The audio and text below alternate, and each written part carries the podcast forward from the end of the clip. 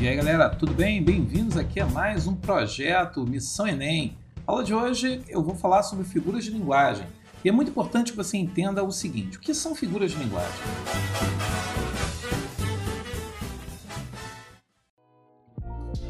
Isso está no Enem, isso cai em vários vestibulares, concursos públicos.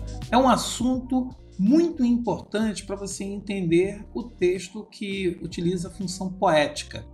A função poética, ela vai procurar explorar a linguagem de uma forma criativa, de uma forma original. É isso que acontece com a poesia, acontece com a música, e muitas vezes o poeta ele faz tanta metáfora, tanta é, ele viaja tanto né, no sentido que às vezes só ele entende. E você está cantando uma coisa e você não sabe o que está cantando. Então é muito importante que você entenda que figura de linguagem é um recurso que você vai utilizar nos textos literários, mas também pode aparecer no texto da propaganda, pode aparecer no jornal, pode aparecer em outras é, tipologias textuais. Mas vamos lá. O que são então figuras de linguagem? É usar a linguagem fora do seu valor real, do seu valor denotativo, ou seja, falo casa, para falar casa no sentido conotativo, eu vou buscar trabalhar, deslocar a palavra desse valor que você conhece e vou trabalhar com o que ele apresenta de valor é simbólico. Então, quando você chega para a pessoa e diz você é minha casa, você não está enxergando um telhado, uma parede, uma porta na pessoa. Você está dizendo que a pessoa é sua casa porque a casa tem essa questão da privacidade, segurança, refúgio, conforto. Então, quando você olha para alguém e diz que essa pessoa é a sua casa, de certa forma, você está querendo transmitir a essa pessoa esses valores: valor de refúgio, conforto, segurança. Então, é muito importante que a gente perceba, essa, é, identifique essa mudança que ocorre é, no uso do cotidiano e no uso dos textos literários. Bem, Quais são, como é que a gente classifica? Bem, eu poderia aqui me estender e fazer uma coisa super teórica, mas no Missão Enem eu não estou aqui para poder dificultar a tua vida. E o que são assim? Quais são as figuras de linguagem que eu acho que você tem que saber? É tipo assim, eu sou obrigado a saber. A primeira metáfora. A vida é uma escola, cantava o nosso amigo Alexandre Pires. Mas a gente aprende a vida é uma escola. Ora, quando ele canta que a vida é uma escola, ele compara a vida à escola. Bem, aí você vai falar, pô, é fácil, né, Monteiro? Tá falando para mim que vida é aprendizado. Como a escola ensina, a, vida também vai te ensinar. A vida é, tem essa questão didática. A gente vai, nos trancos e barrancos, a gente vai aprendendo. Então, veja bem, no momento que eu falo metáfora, eu estou aqui falando sobre é, uma comparação que a pessoa faz entre dois elementos. Ele enxerga algo em comum entre os dois elementos e você, que é o leitor, vai procurar entender o que é o que há em comum. Então, quando você chega para a garota e diz que ela é uma flor, veja bem, a menina ao ouvir essa frase, ela vai fazer associações do tipo, ele está dizendo que eu sou bela, que eu sou cheirosa, que eu sou uma coisa que é atraente, eu sou uma coisa que é sedutora. Veja, a menina ela vai entender do jeito dela. Por isso que a gente diz que a metáfora é uma comparação subjetiva, porque eu não deixo claro o que eu estou comparando. A garota que chega para o cara e diz que ele é porco, ela está olhando para o garoto, mas ela está enxergando características que são comuns a um porco. É o tipo físico dele, é o focinho do nariz. O que, que ela está enxergando em comum? Eis a questão.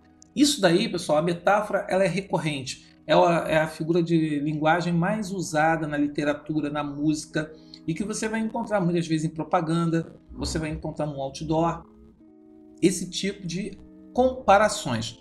Agora, é muito importante que a gente entenda que existe aí também a comparação. Veja, quando o sujeito vira para você e diz que está fazendo uma comparação metafórica, ele está dizendo que ele está deixando claro para você qual o elemento comparado. Então, quando você diz para mim que o amor queima como o fogo, você está dizendo que o que você enxerga de comum entre amor e fogo é o fato do queimar. Então, no momento que você deixa claro para mim qual o que há em comum entre os elementos comparados, eu terei o que eu chamarei de comparação metafórica ou comparação subjetiva, ou ainda simile. Nome feio, né? Então, todos esses nomes indicam a mesma coisa. Então, o time, é, é, aquele cara corria como um coelho, quer dizer, ele corre como um coelho corre. Então, ele está fazendo a comparação do, dele, da pessoa com o coelho, da forma como ele corre. Então, ele está fazendo uma comparação e deixando claro para a gente o que é essa comparação. Então, é uma comparação objetiva, enquanto a metáfora é uma comparação subjetiva. Agora, a catacrese. O que é uma catacrese? Catacrese você usa todo dia. Quando você fala boca do túnel. Boca do túnel é o túnel não tem boca, mas você vê a abertura do túnel, você compara uma pessoa de boca aberta. Então, alguém algum dia comparou a, a entrada do túnel a uma pessoa de boca aberta. Então, o que, que ele fez? Ele fez aquilo que nós chamamos de é, catacrese. Cabeça de milho. Alguém comparou que o formato ali do milho lembrava uma cabeça. Então, cabeça de milho ficou isso daí. Então, a catacrese ela é muito, muitas vezes usada na falta de um nome muito específico. Ah, eu vou enterrar a injeção no braço. Pessoal, seu braço não tem terra, mas você diz enterrar você vai dizer que de repente embarcou no metrô ou embarcou no avião. O verbo embarcar quer dizer tomar o barco. Então, na ausência de um nome específico, de um nome próprio, ficou-se, chama-se aí catacrese. Agora, eu acho que você tem que focar na metáfora. Se a metáfora é uma comparação subjetiva, o que é a metonímia? A metonímia é uma figura de linguagem em que você usa um nome no lugar do outro com a qual tem uma relação lógica. Como assim? Quando você diz para mim que precisa ganhar umas pratas, eu sei que você está querendo dizer que está precisando ganhar um dinheiro. Você precisa ganhar o pão de cada dia. O que é o pão de cada dia? O salário. Li Machado de Assis. Você não leu Machado, você leu a obra do autor Machado de Assis. Bebemos várias tubaínas. Você bebeu vários refrigerantes. Existe a, meta, a metonímia mais comum que é comprei uma gilete. Você na verdade comprou uma lâmina de barbear, mas você usa gilete porque a Gillette é a marca de lâmina de barbear mais famosa que há. Então as pessoas acabam usando o nome da marca para identificar o produto. Isso é metonímia. Então você fala para mim, é... comprei o Bombril a pessoa sabe que você comprou a palha de aço cuja marca é Bombril. Isso daí é uma característica que você pode enxergar na metonímia. Então, assim, existem vários casos, vários tipos de metonímia. E é bom você saber que metonímia não envolve comparação, envolve a substituição de um nome por outro. Agora, antítese, o que é uma antítese? Se você falar para mim que você vive no céu enquanto seus amigos estão no inferno, veja, você está fazendo uma diferença. Você está no céu, seus amigos estão no inferno. Se você falar para mim que você luta pela justiça, enquanto outros é, cometem crimes, veja bem, você está se colocando em campo oposto. Você está identificando que existe que alguém que pratica um crime e você é um cara que pratica o quê? A justiça. Então isso daí é antítese. Antítese é quando você separa, você identifica que existem ideias opostas. Existe Vasco e existe Flamengo, que são coisas completamente diferentes. São dois times de futebol que têm uma rivalidade. Você vai falar para mim que tem um banheiro masculino e um banheiro feminino. O banheiro masculino será frequentado por homens e o feminino por mulheres. Você faz essa distinção. Então, essas questões são questões assim muito importantes da gente discutir, porque a antítese separa mas existe uma figura de linguagem que pega ideias opostas e junta. E quando ele junta, ele faz justamente o quê? Ele cria uma coisa ilógica, uma coisa absurda, uma coisa que racionalmente não existe. Então, quando você diz que é, amor é fogo que arde sem se ver, é ferida que dói e não se sente. Se dói, como é que você não sente? Se você acabou de falar que dói. Isso é incoerente. Então você falar que tem, é, ah, eu sou, estou felizmente triste. Como assim felizmente triste? Você não tem como ser feliz e triste ao mesmo tempo. Ou você está feliz ou você está triste. São sentimentos opostos, sentimentos que ocupam semânticas opostas. Então, assim, quando você junta, paradoxo. Quando você separa, antítese. Beleza? E aí, você tem outras figuras de linguagem que são importantes a gente parar para poder perceber. Uma é hipérbole. O que é hipérbole? É exagero. Comi um monte de batata frita. Cara, você pode comer muita batata frita, mas não um monte. Se você comer um monte, você nem, come, nem sai do, do, do rodapé do monte.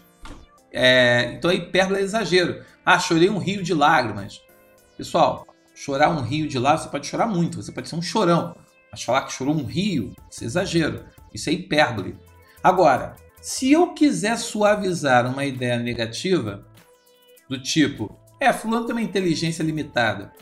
Veja bem, falar que ele tem uma inteligência limitada, você está falando que ele é burro. Você, em vez de chamá-lo de burro, você usa um termo que suaviza. Então você vai chegar para sua namorada e vai dizer que você não atraiu. Você apenas a substituiu momentaneamente por outra. Essas ideias, moçada, são ideias que você suaviza. Normalmente aparece na morte, né? O cara chega e diz que fulano é, está é, tendo um sono eterno. O que é o sono eterno? Está morto. Então, assim, o eufemismo, eu uso palavras, expressões que suavizam uma palavra que pode ser considerada brutal, dura, indelicada. Existe a ironia. A ironia é você dizer algo e pensar o oposto. Como assim? Sensível, dona Áurea, na arte de castigar as crianças. Quer dizer, ela castiga a criança, ela é tudo menos sensível. Mas ao usar sensível, eu estou ironizando a dona Áurea, a figura dessa mulher que castiga as crianças. Agora, eu posso chegar e falar, ah, pô, aquele time é maravilhoso, não ganha uma, maravilhoso. O time é maravilhoso? Claro que não. Você marcou com a sua namorada é, às 6 horas e chegou às 8. E você chegou com aquela cara de pau pra ela, pô, meu amor, desculpa, você tá chateada comigo? Ela, que isso, imagina. Ela tá pau da vida contigo. Mas ela vai fazer o quê? Ela vai fazer a ironia, ou seja, ela vai dizer algo quando ela pensa o oposto. Temos ainda, para poder fechar, uma coisa chamada elipse. Quando ele fala elipse para você, ele está dizendo o seguinte: eu omiti uma palavra na frase que ela não está escrita, mas você sabe que ela está ali. Ela foi, ela foi omitida de propósito. É, ela foi colocada de forma omissa, né? Que seria correto falar. Ela foi colocada de forma omissa ali, foi substituída por uma vírgula, por um dois pontos, algo parecido. Então, quando você diz para mim assim, somos honestos, quem é honesto nessa coisa, nessa história aí? Nós. O nós fez falta? Não. Então você já sabe que somos honestos, o sujeito aí será o pronome nós. Então eu fiz uma elipse do sujeito. E a elipse não é só do sujeito. Eu posso falar que no quarto, vírgula, um garoto estava a brincar.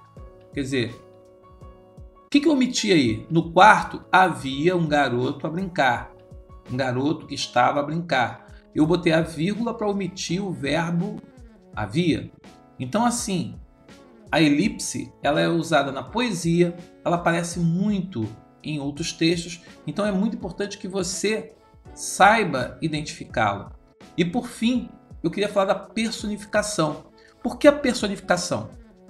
A personificação é uma figura de linguagem que você é, utiliza para dar vida ou dar elementos, dar características animadas a seres animados, inanimados. Desculpa. Como assim seres inanimados?